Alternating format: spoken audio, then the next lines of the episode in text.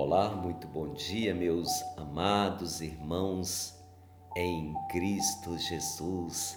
Alegria, alegria, amados, por ter um Deus tão próximo de nós que ouve as nossas súplicas, que sonda o nosso coração, que sabe tudo o que se passa no nosso coração e a nós nos resta apenas pedir, clamar, e o Senhor virá em nosso socorro. Hoje, a palavra do Senhor que vai nos animar para este dia está lá em Mateus, lá no capítulo 13, versículo de 44 até o 46 então já vá preparando aí o seu coração para deixar que essa palavra caia no seu coração e possa gerar fruto. Assim diz a palavra do Senhor. O reino dos céus é semelhante ao tesouro escondido num campo. Um homem o acha e torna a esconder e na sua alegria vai, vende tudo o que possui e compra aquele campo. O reino dos céus é ainda semelhante ao negociante que anda em busca de pérolas finas. Ao achar uma pérola de grande valor, vai, vende tudo o que possui e a compra. Palavra da nossa salvação é o próprio Senhor que traz para nós esta palavra belíssima, não por acaso, mas para ser remédio de cura, de libertação, de certeza que o nosso grande tesouro ele está em descobrir o senhorio de Jesus na nossa caminhada. Isso, de fato, para nós é uma riqueza muito grande.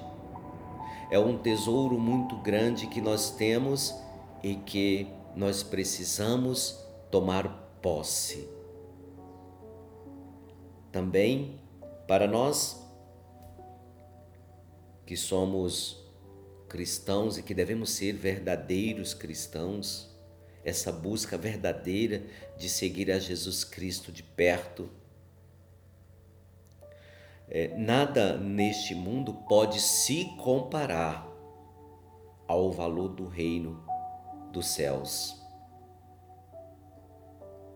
Por mais que muitas vezes o mundo é, venha nos oferecer outras pérolas, apesar de sua grande beleza, quero dizer, elas perecerão. Mas, ao apresentar o reino de Deus como uma pérola preciosa, nós vamos perceber que Jesus ele quer mostrar aos seus discípulos nada a ver, não haver nada comparável a essa preciosidade diante dessa revelação de Jesus, de Cristo, nós somos orientados, nós somos convidados a refletir sobre nossa capacidade de abraçar o reino de Deus já aqui neste mundo, ou sobre uma possível busca vã por outros tesouros que nos conduzem a nada. Então, a liberdade é nossa. Escolher o tesouro do reino, abraçar ou deixar ser guiado, deixar-se ser envolvido pelos tesouros desse mundo que perecerão,